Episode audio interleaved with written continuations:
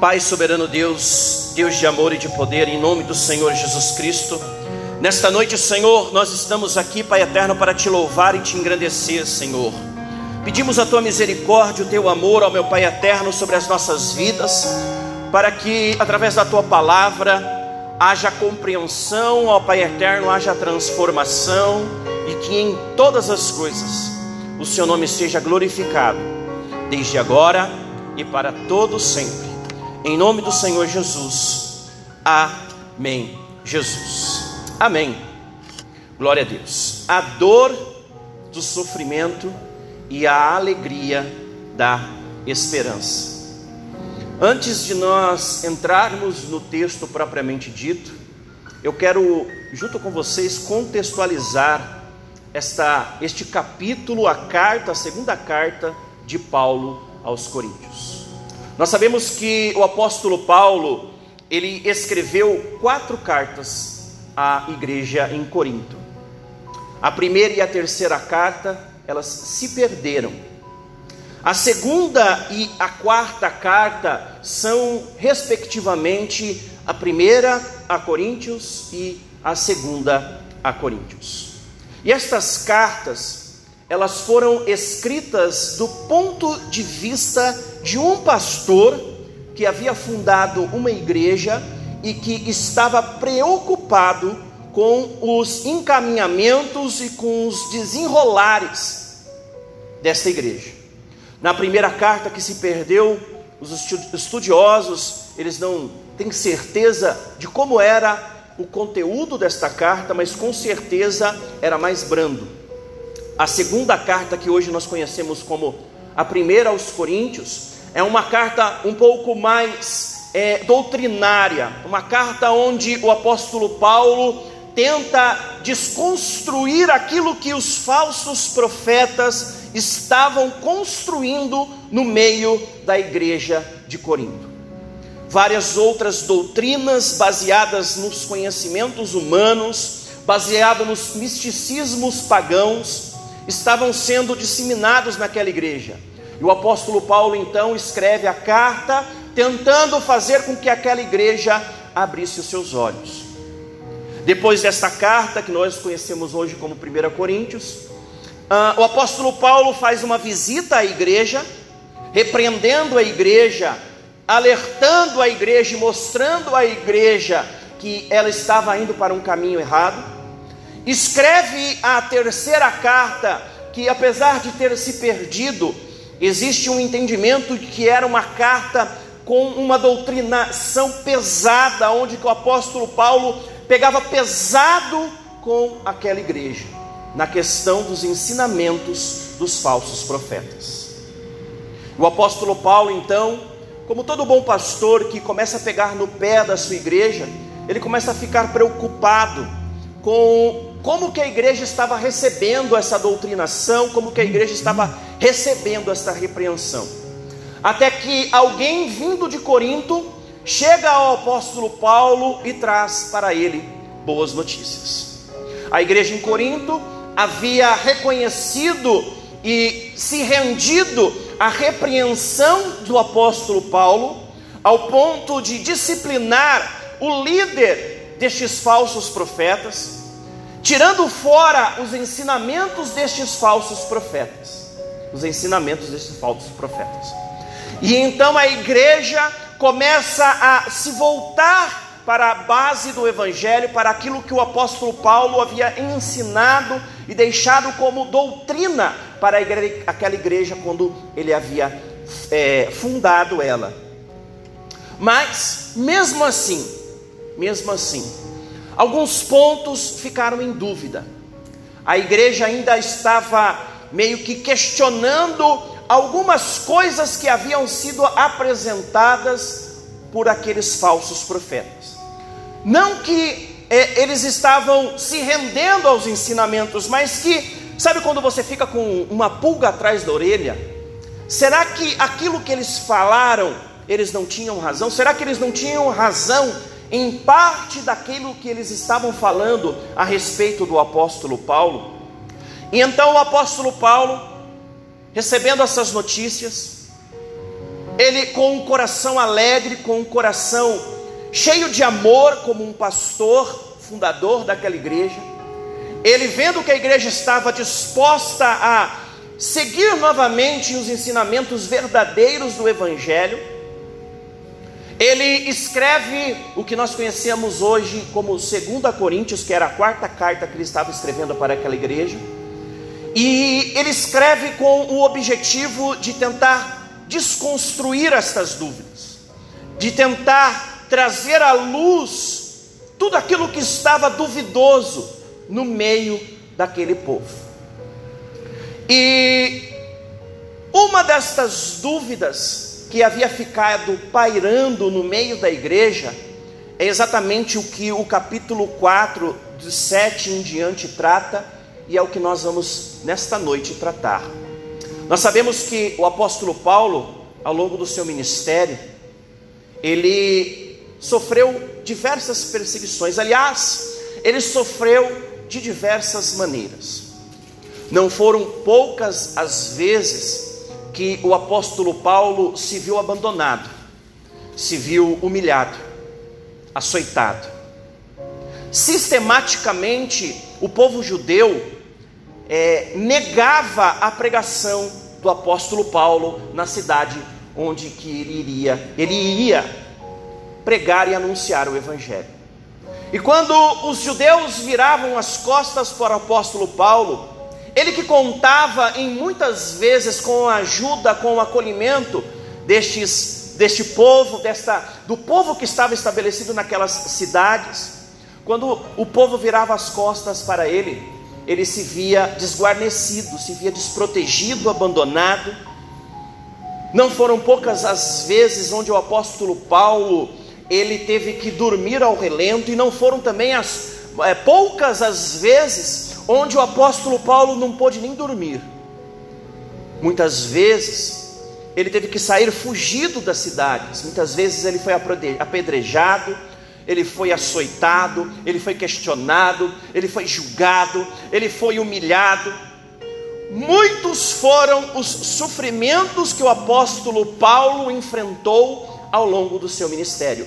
Nós vemos, por exemplo, isso evidenciado lá na carta aos Filipenses, no capítulo 4, a partir do versículo 11, 11, onde o apóstolo começa a falar para os filipenses: Pois eu aprendi a me contentar com toda e qualquer situação. Então, o apóstolo Paulo ele já havia enfrentado todo tipo de sofrimento, todo tipo de angústia, de, de angústia e de aflição ao longo do seu é, ministério. E isto era exatamente o questionamento que os falsos profetas haviam trazido para a igreja de Corinto e que aquela igreja ainda estava com uma pulga atrás da orelha. Se o apóstolo Paulo é de fato um escolhido de Deus, um apóstolo estabelecido por Jesus Cristo, por que é que ele sofre tanto? Por que, que o apóstolo Paulo padece de tanto sofrimento no seu ministério, se ele é de fato um homem de Deus? Esta dúvida estava pairando na igreja de Corinto. A igreja de Corinto, influenciada pelos ensinamentos dos falsos apóstolos, falsos profetas, ela ficou duvidosa nesta questão. Por que, que o apóstolo Paulo sofre tanto, se Deus é com ele? Por que, que o apóstolo Paulo passa por tanta humilhação, por tanto desprezo? Por que, que por tantas vezes falta até mesmo o básico para o apóstolo Paulo? Se foi Deus quem o chamou, se Deus está na vida do apóstolo Paulo, por que, que ele sofre tanto? Este pensamento, este questionamento, estava vivo nos pensamentos dos membros da igreja de Corinto. E infelizmente é um pensamento que tem se, se disseminado nas nossas mentes. Não são poucas as vezes que eu e você, diante de um sofrimento, diante de um momento ruim, diante de um momento de angústia e de aflição, que nós não nos questionamos se realmente Deus está conosco, se Deus nos escolheu, se Deus nos separou, se Deus está na nossa causa, se Deus está na nossa família. Porque estamos nos baseando por aquilo que os nossos olhos veem, por aquilo que é o padrão do ser humano. E o apóstolo Paulo, diante de dentre outros questionamentos, ele escreve então a segunda carta, a quarta carta aos Coríntios, a segunda aos Coríntios que nós conhecemos, para então tentar explicar para aquele povo, para aquela igreja, o que era aquele sofrimento e por quê? Que mesmo diante da dor do sofrimento, o apóstolo Paulo conseguia se alegrar em razão da esperança que ele alcançava em Jesus Cristo. E é neste texto, e é à luz deste contexto, que eu quero trazer esta mensagem nesta noite. Eu quero ler com vocês e expor para vocês o texto que nós acabamos de ler.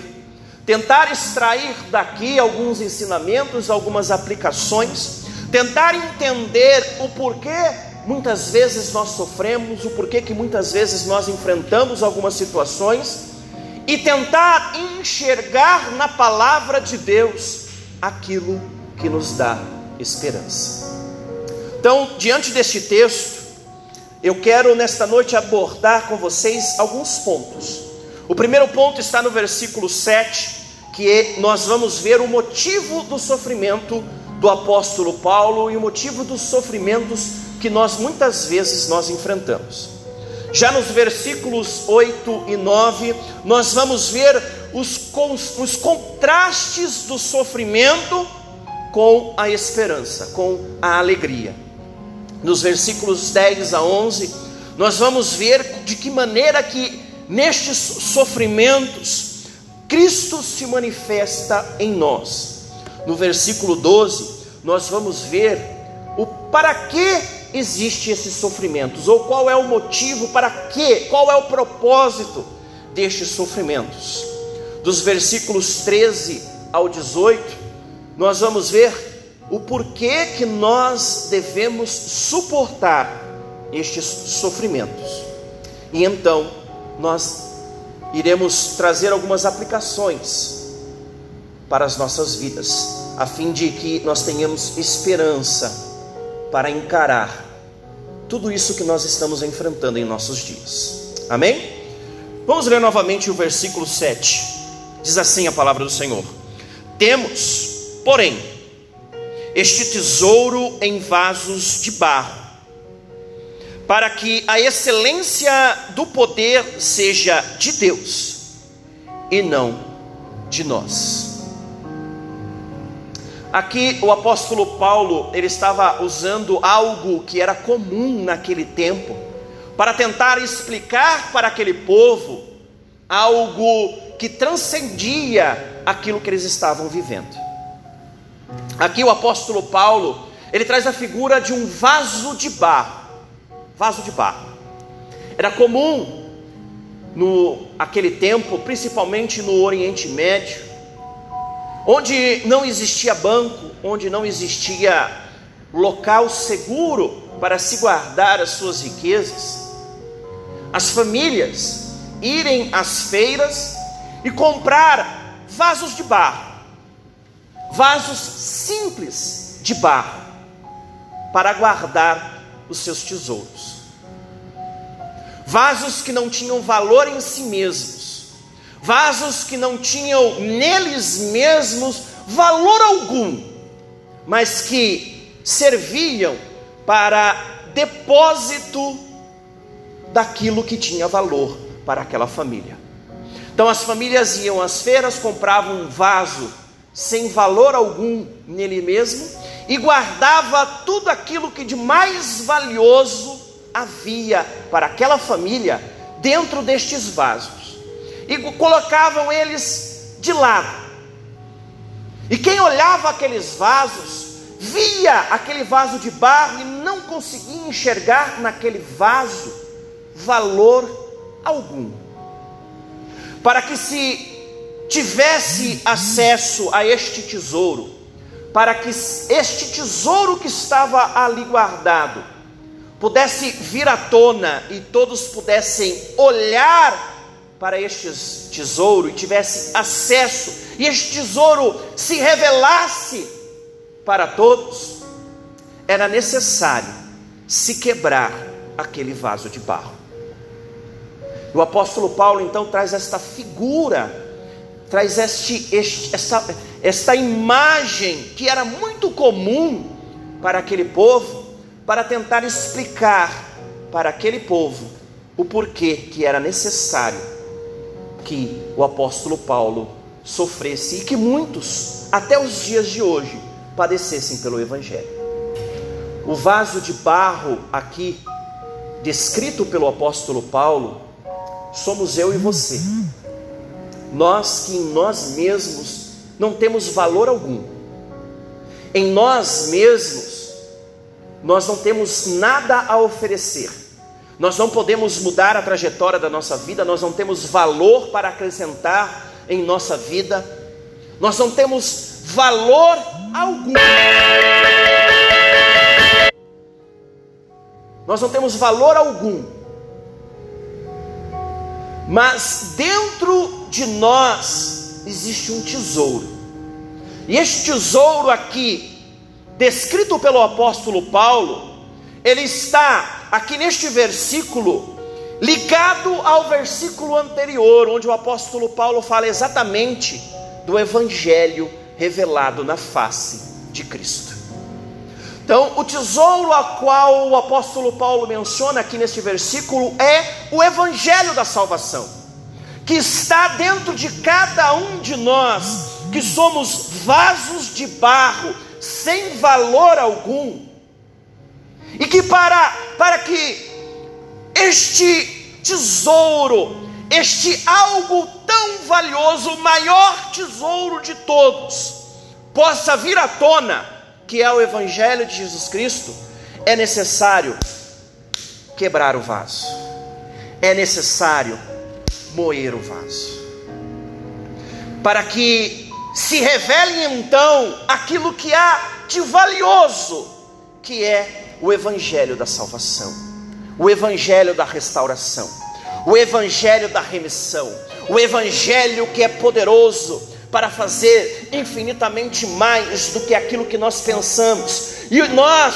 que somos seres humanos, só pensamos nas coisas terrenas, mas Deus que revelou este Evangelho em Jesus Cristo é poderoso para fazer não somente as coisas terrenas, mas também fazer aquelas coisas que são eternas. E estes sofrimentos, são necessários para quebrar estes vasos de barro e trazer à tona aquilo que há de mais valioso dentro de nós, que é o Evangelho da salvação. Sabe qual é o meu problema, o seu problema? Nós queremos ser um vaso enfeitado. Sabe aqueles vasos que você vai naquelas lojas chiques e que você vê aquele vaso todo desenhado, todo cheio de penduricalho, Aí você olha do lado, um, tem um vaso de barro sem desenho nenhum, sem enfeite nenhum. O vaso de barro custa cinco reais. E o vaso todo enfeitado, ele custa mil, dois mil, cinco mil reais.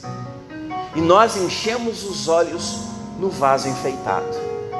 E queremos carregar isso para a nossa vida.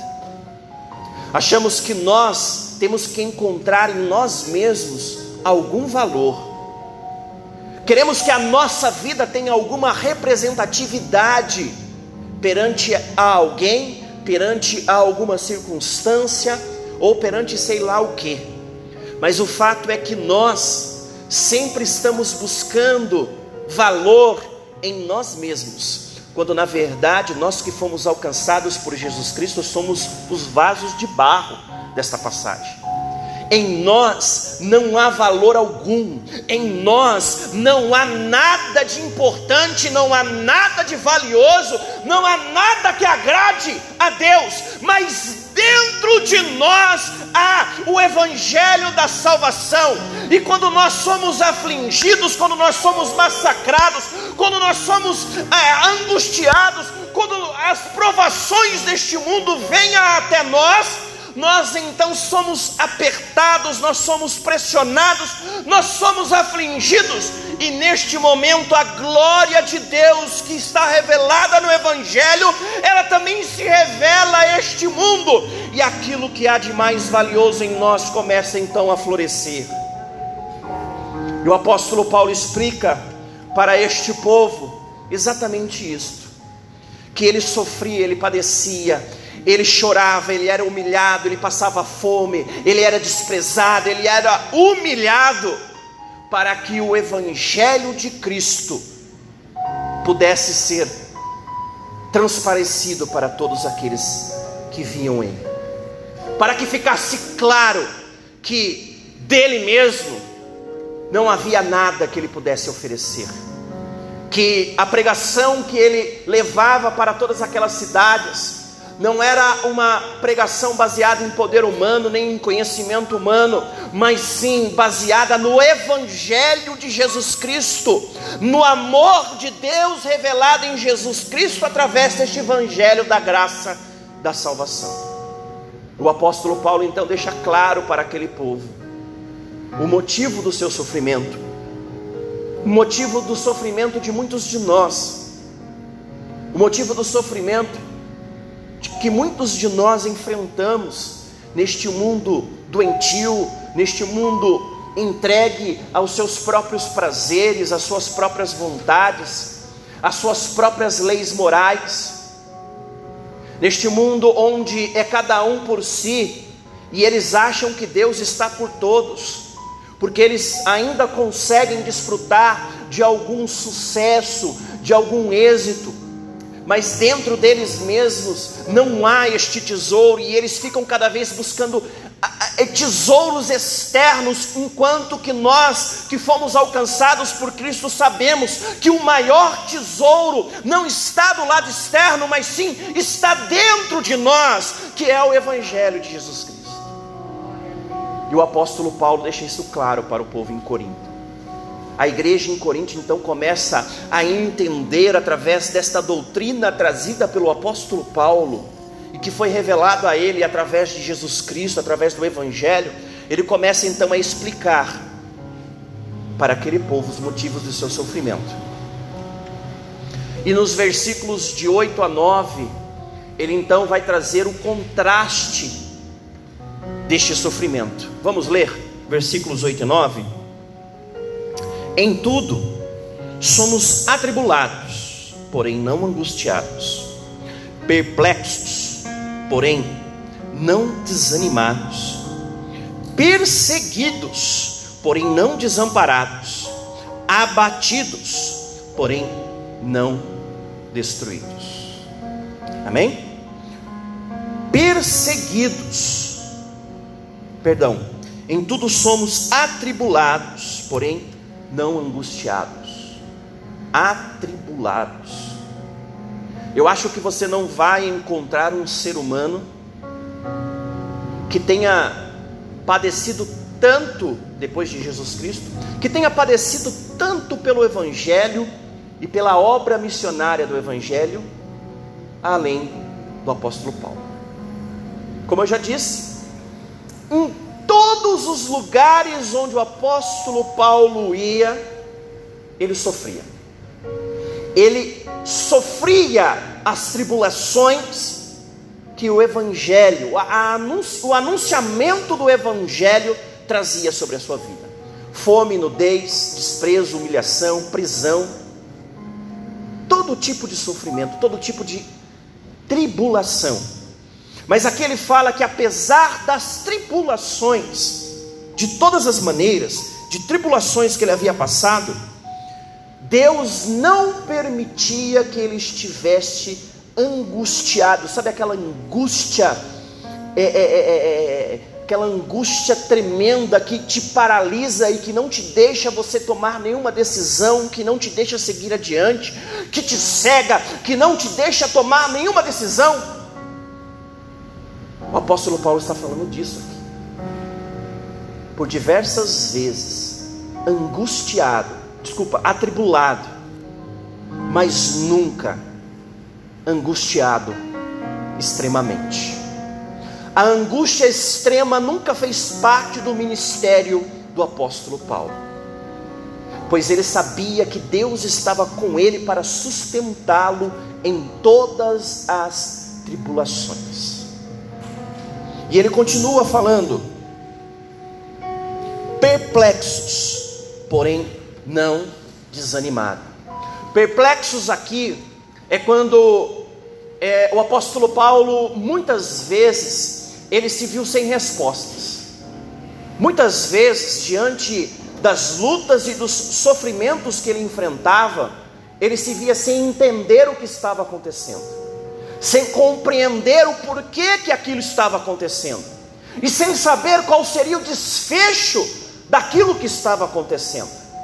Não foram poucas as vezes onde o apóstolo Paulo, diante de algum acontecimento do seu ministério, ele esteve sem saber o porquê e nem da onde estava vindo aquele sofrimento.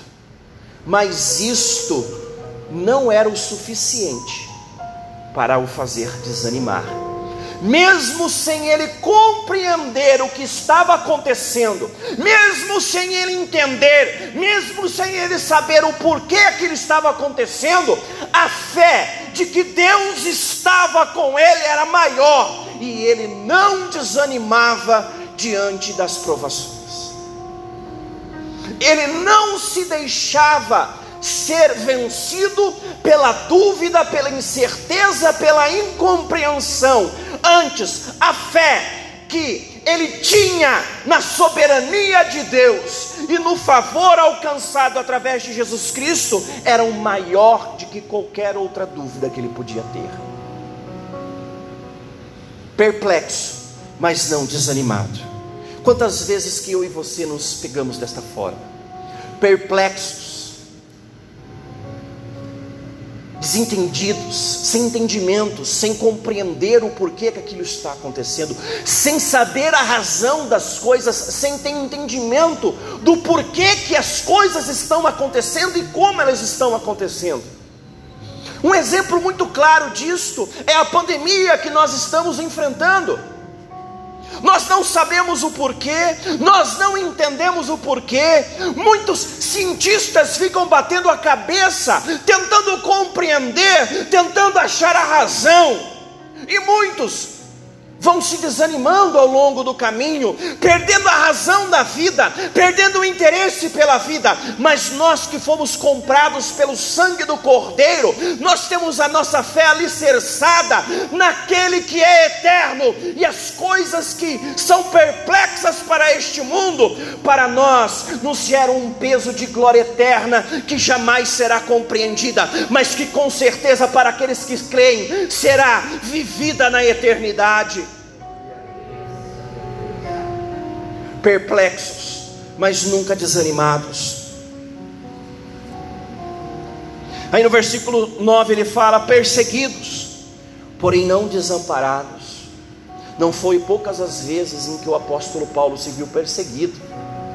Em todos os lugares onde o apóstolo Paulo ia, a primeira coisa que ele procurava, em todas as cidades, você pode ver isso muito claramente no livro de Atos, lá do, vers, do capítulo 13, 14 em diante, que em todas as cidades que ele ia, ele procurava primeiro as sinagogas, para anunciar o evangelho aos judeus.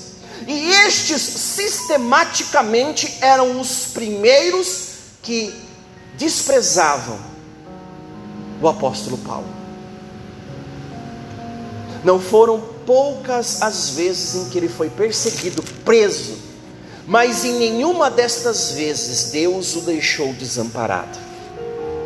Em nenhuma das vezes em que ele foi perseguido, em que ele foi açoitado, em que ele sofreu, que ele, que ele é, apanhou, em que ele foi preso, em nenhuma destas vezes Deus o deixou desamparado. Deus sempre provia alguém, Deus sempre enviava alguém para estar junto com ele, dando o amparo que ele precisava, no momento em que ele precisava. O nosso problema, o problema nosso, de, dos cristãos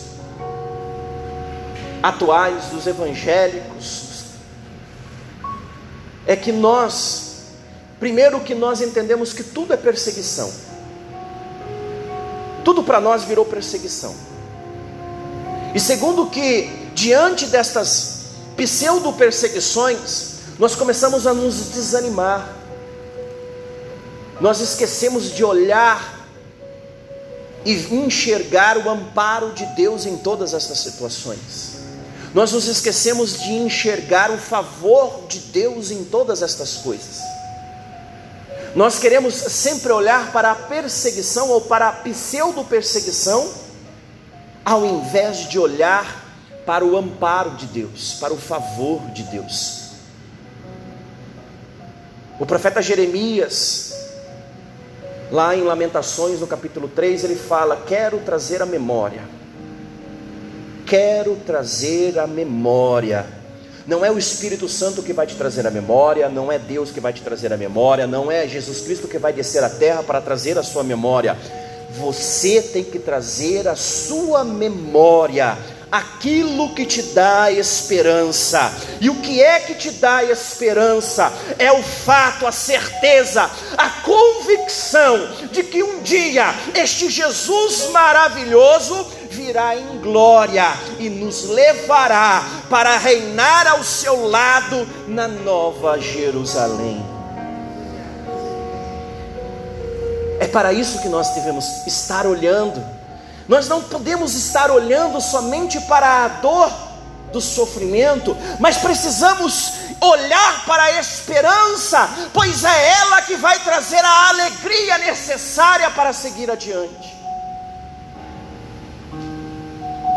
Dos versículos 10 e 11, o apóstolo Paulo traz a manifestação de Cristo nestes sofrimentos. Vamos ler comigo, versículos 10 e 11 levando sempre no corpo o morrer de Jesus, para que também a sua vida se manifeste em nosso corpo. Porque nós que vivemos somos sempre entregues à morte por causa de Jesus, para que também a vida de Jesus se manifeste em nossa carne mortal. Aleluia. Glória a Deus. Aqui o apóstolo Paulo ele tenta trazer a compreensão para aquele povo, para aquela igreja, de que através desse sofrimento que o apóstolo Paulo vivia e que aquela igreja também estava enfrentando e iria enfrentar, e que nós enfrentamos os nossos dias, este sofrimento, na verdade, ele revela Cristo em nós, ele serve para que aqueles que estão de fora enxerguem em nós que nós não estamos firmados nas coisas etéreas, nas coisas que são passageiras, mas sim que em nós está revelada aquilo que é eterno, que é a graça de Jesus Cristo. Assim como Jesus Cristo morreu e ressuscitou para a eternidade.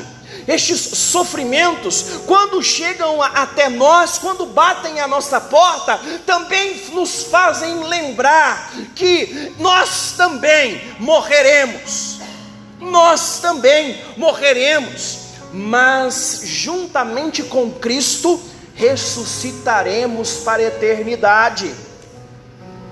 O apóstolo Paulo aqui, ele estava tentando transmitir para a igreja em Corinto um, um, uma questão que para ele era muito cara e muito evidente, muito consolidada em seu interior. Paulo entendia que ele já estava condenado à morte. Era uma pessoa que já estava condenada à morte. Talvez alguém que tenha explicado isso com com muito êxito tenha sido o reverendo Augustus Nicodemos. Ele conta e ele traz como exemplo algo que acontece lá nos Estados Unidos. Você sabe que em alguns estados nos Estados Unidos é, existe a pena de morte. Não são poucos os casos onde um delator, quando um delator não, um defrator, um bandido, alguém, ele é condenado à morte.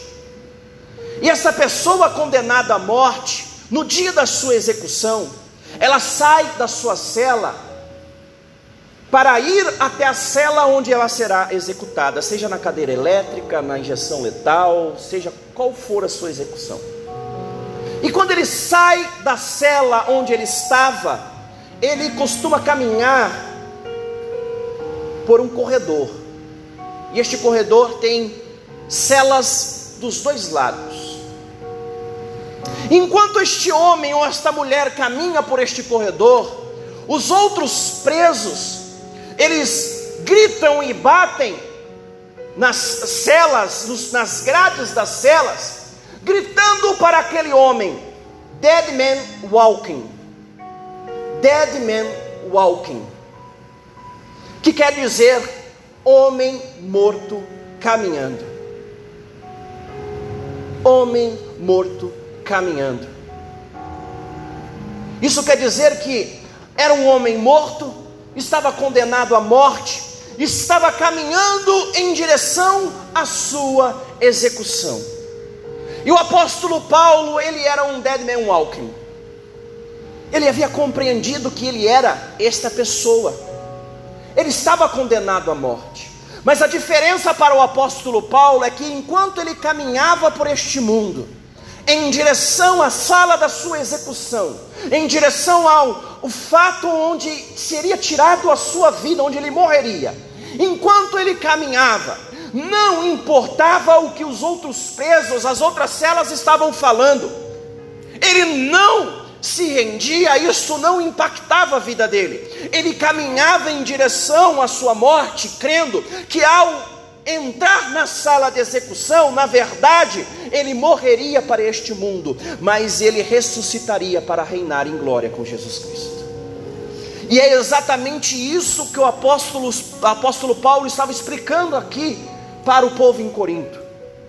Que enquanto nós caminhamos neste mundo, a nossa percepção, o conceito que nós devemos ter em nossa mente é o do dead man walking Devemos ser como homens e mulheres mortas, condenadas à morte neste mundo, condenadas à morte para este mundo, mas que com certeza irão se ressuscitar com Jesus Cristo após a sua morte.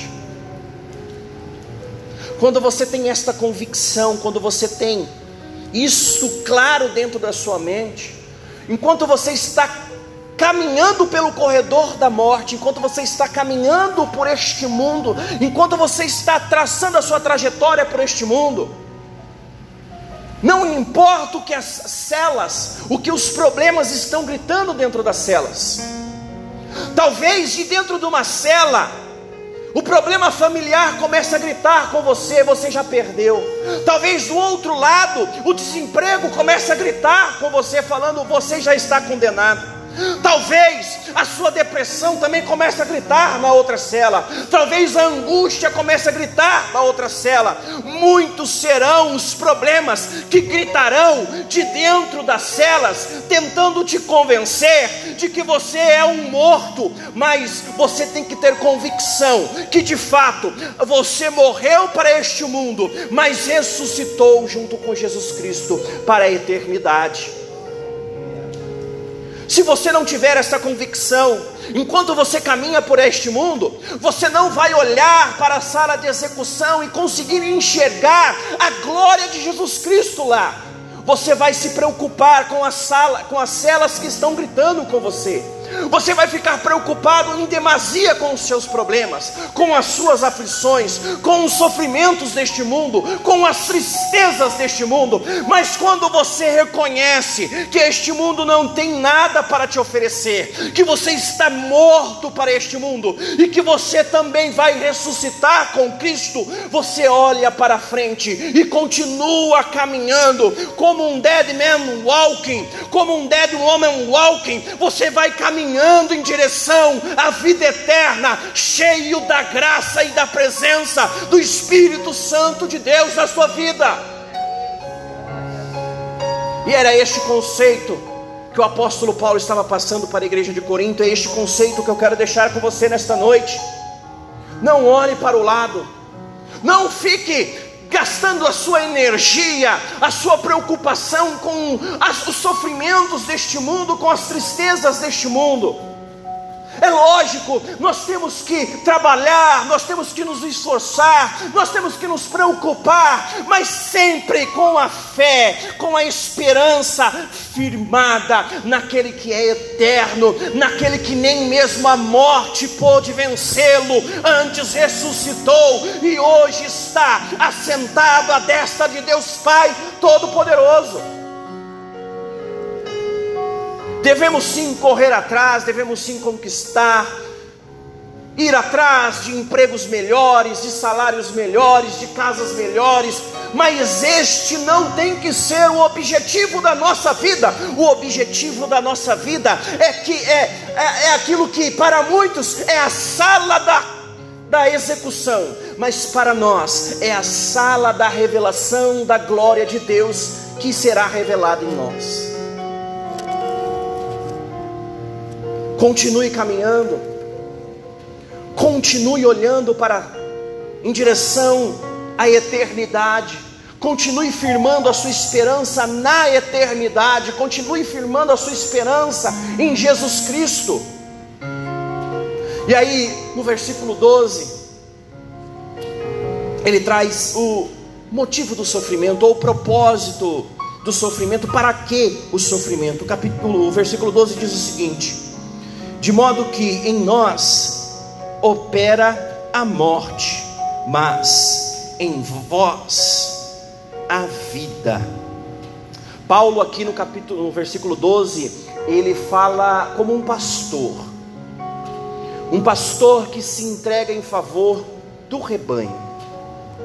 Alguém que sofre na carne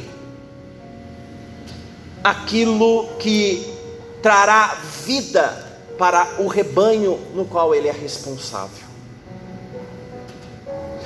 Aqui o apóstolo Paulo tenta nos chamar a atenção para o fato de que, através dos nossos sofrimentos momentâneos, Cristo revela o seu poder através do Evangelho, e isso nos traz vida. Os sofrimentos momentâneos, as tristezas momentâneas, elas servem para revelar a vida, o propósito de todas estas coisas,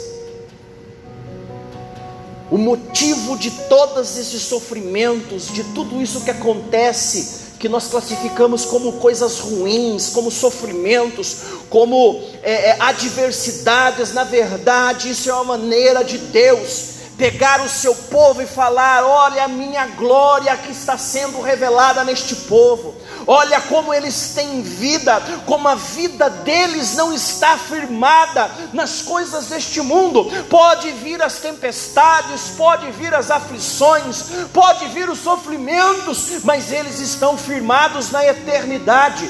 E assim como o apóstolo Paulo, que servia para a igreja de Corinto como um um pastor que sofre na carne o sofrimento, para que a igreja reconheça o valor de Cristo, o amor de Cristo, a salvação que é em Cristo. A igreja de Cristo também sofre na carne todos os sofrimentos, todas as tristezas, todas as angústias, mas crendo que Deus é fiel e desta maneira, para o mundo, Cristo é revelado. Assim como o apóstolo Paulo padecia na carne os sofrimentos deste mundo, para que a igreja de Corinto pudesse enxergar a Cristo, eu e você, nós devemos encarar os nossos sofrimentos da mesma maneira. Eles têm que servir em nós, para que o mundo lá fora enxergue Cristo em nós. Lembra-se do conceito do vaso. Não somos nós que temos que ter valor, não são as nossas coisas, as nossas conquistas, as nossas posições, o nosso status, mas sim aquilo que Cristo colocou dentro de nós, que tem que ter valor, que deve ser o maior tesouro, que ao sermos esmagados, ele é revelado para todos que estão lá fora. Este é o motivo, este é o propósito dos sofrimentos das angústias e das aflições deste mundo. E para encerrarmos, já caminhando para a conclusão, eu quero ler com você somente o versículo 17. Diz o seguinte: Porque a nossa leve e momentânea tribulação produz em nós eterno de peso de glória, acima de toda comparação que o apóstolo Paulo está querendo dizer aqui? Ah, no mundo antigo, no Velho Oriente, uma pessoa era considerada rica quando ela tinha muitas peças ou de ouro ou de prata ou de algum outro, alguma outra preciosidade. Então, quanto mais peças de ouro e de prata uma pessoa tinha, mais rica ela era. Então, quanto mais peças de ouro, de prata, mais peso tinha na riqueza destas pessoas. Era considerada uma pessoa pesada. Quando uma pessoa rica passava naquele tempo, todos comentavam: olha uma pessoa pesada passado, passando aí. E ao contrário, uma pessoa que não tinha posses, uma pessoa que não tinha peças ou não tinha muitas peças de ouro, de prata ou de qualquer outra coisa, ela era considerada uma pessoa leve, que não tinha peso. E o apóstolo Paulo, quando ele fala este versículo para a igreja de Corinto, ele está fazendo justamente esta comparação. O valor dos sofrimentos que nós enfrentamos neste mundo é leve, não tem valor nenhum, não tem riqueza nenhuma, não tem ouro nenhum nisso daí, mas a glória que há de ser revelada é pesada, ela é o maior tesouro, ela é o tesouro que nós devemos estar olhando, ela sim tem peso a glória que há de ser revelada naquele glorioso dia. É isso que tem que estar no nosso coração, é isso que tem que estar agarrado no nosso coração, a glória que há de ser revelada naquele dia. Isso que é peso, isso que é tesouro, é isso que nós temos que buscar, é isso que nós que tem que nos dar esperança. É nisso que a nossa esperança tem que estar firmada. Pois esta glória ela é eterna, ela é pesada mas as tribulações deste mundo, elas são passageiras, elas são momentâneas, elas são leves, elas não querem dizer nada, elas não te classificam, elas não te rotulam, elas não te colocam numa posição que Deus te olha, mas a sua posição, o seu status, o que te dá valor é o sangue de Cristo derramado na cruz do Calvário e a glória que há de ser revelada quando Ele voltar em glória para buscar eu e você. É isso que o apóstolo Paulo estava falando aqui para a igreja de Corinto, e é isso que nós temos que ter em nossos corações, em nossos dias. É isso que nós temos que ter dentro de nós, é esta certeza. Isso vai nos dar esperança que nos encherá de alegria para encarar a dor de qualquer sofrimento. E eu quero trazer algumas aplicações com relação a tudo isso que nós falamos aqui nesta noite. A primeira é que Cristo é o nosso maior tesouro. O que nos dá peso, o que nos dá valor, aquilo que nos classifica, aquilo que nos nos rotula, aquilo que realmente nos dá um sentido, que nos dá um propósito, é o fato de Cristo estar em nós, do seu Evangelho estar dentro de nós. Nós somos o vaso de barro. Não, te, não se deixe enganar pelas conversas deste mundo ou por qualquer outra conversa que venha tentar fazer você enxergar valor em você mesmo ou nas coisas deste mundo. Antes, se entregue na presença de Deus, reconhecendo que dentro ou em você mesmo não há nada de valioso, o que há de mais valioso é Cristo Jesus dentro de você. A segunda aplicação é que com Ele nós nunca ficamos desamparados. O apóstolo Paulo viveu no limite sempre, no limite do sofrimento, no limite da angústia, no limite da aflição, mas nunca desamparado, nunca abandonado, nunca faltou a presença de Deus na vida do apóstolo Paulo. E eu tenho certeza absoluta que se hoje você fechar os teus olhos e olhar para trás, você vai perceber que muitos, muitas foram as aflições que você viveu. Mas como diz lá em, no Salmos 34, no 34, 17, eu tenho certeza que muitas foram as aflições que você viveu na sua vida, mas eu também tenho certeza que Deus te livrou de todas elas senão você não estaria aqui nesta noite. Com Cristo nunca desamparados. A terceira aplicação é que nós devemos caminhar em direção à nova Jerusalém, mas como mortos para este mundo. Pessoa morta que está caminhando, ele não consegue ouvir aquilo que estão falando ao seu respeito. Ele não vai conseguir ouvir as aflições gritando, enquanto ele está caminhando em direção à Nova Jerusalém. Ele não vai conseguir ouvir as angústias, o desespero, a fome, o desemprego, os problemas familiares, nada disso vai conseguir entrar no seu coração, pois ele está morto para estas coisas, ele está vivo para caminhar em direção à Nova Jerusalém. A quarta aplicação é que se Cristo é o nosso tesouro, e Ele é, devemos desistir de nós mesmos, da nossa própria vida, para que Ele se manifeste em nós e alcance outras pessoas. De novo, fazendo uso aqui de um exemplo que o reverendo Augusto Nicodemos sempre relata. É, ele conta a história de um retiro onde estava muitos pastores. Em determinado momento desse retiro, tinha um açude e estes pastores resolveram então nadar neste açude. Mas tinha um problema. Este açude ele era muito fundo em determinado lugar e era perigoso. E os pastores foram alertados, mas mesmo assim eles resolveram nadar. E um desses pastores mais afoito começou a nadar em direção a essa região que era mais profunda. Chegando a uma certa altura, ele começou a sentir câimbras. Começou a sentir câimbras. Ao ponto de ele não conseguir mais se sustentar Dentre os pastores que ficaram em terra, havia o pastor João. pastor João, condecorado na marinha, exímio nadador, só observava de fora. E os pastores, aflitos, angustiados, começaram a gritar com o pastor João: Por que, que você não vai lá salvar ele?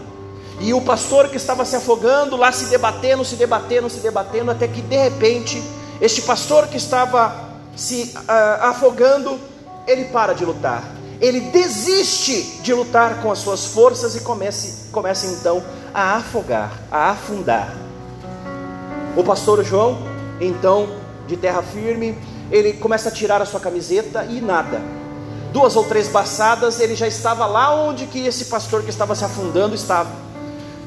Muito simples, ele pegou com todo cuidado este pastor, trouxe para a terra firme, e ao chegar em terra firme, os outros pastores começaram a xingar o pastor João. Você é muito cruel. Você deixou ele se afogar. Você podia ter ido desde o começo salvar ele. O pastor João então fala: Eu não podia ir antes. Se eu fosse antes, ele ia se debater tanto que era perigoso eu e ele nos afundarmos. Somente depois dele desistir de lutar com as suas próprias forças é que eu pude então ter segurança para ir lá e resgatá-lo do seu sofrimento, do seu afogamento. Conosco acontece da mesma forma. Enquanto nós estamos lutando com as nossas forças, tentando é, alcançar, tentando lutar com aquilo que nós temos, com as nossas próprias forças, tentando entender as coisas com o nosso próprio entendimento, é, o Espírito Santo fica só lá da margem, olhando e observando. Jesus, assim como ele fez com o apóstolo Pedro, ele fica lá da margem, com fogo, com pão, mas fica só observando.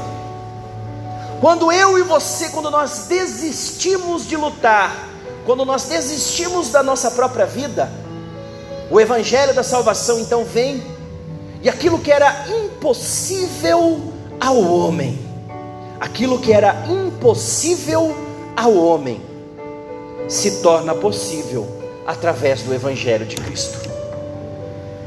Então, quando nós desistimos de nós mesmos, o Evangelho da graça começa a operar em nós. E o último é que nós devemos nos apropriar da palavra de Deus, mediante a fé que é revelada no Evangelho de Cristo Jesus, nosso Senhor. Que nós possamos nos apropriar da palavra de salvação, como está escrito no capítulo posterior, lá 2 Coríntios capítulo 5, no versículo 7, o apóstolo Paulo fala para essa mesma igreja: visto que andamos por fé e não pelo que nós vimos. Quando nós nos apropriamos da palavra de Deus, quando nós nos apropriamos do Evangelho de Cristo, nós não andamos mais por aquilo que nós vemos, enquanto nós estamos caminhando em direção à Nova Jerusalém, como homens e mulheres mortos, nós não olhamos para as, as células do lado, nós não olhamos para os sofrimentos, nós não olhamos para as angústias, também não olhamos para os prazeres, para as realizações, para as conquistas deste mundo. Nós olhamos em direção à Nova Jerusalém. Nós olhamos em direção à esperança. A esperança fiel, a esperança verdadeira de que um dia Jesus irá voltar e nós ressuscitaremos para reinar junto com Ele.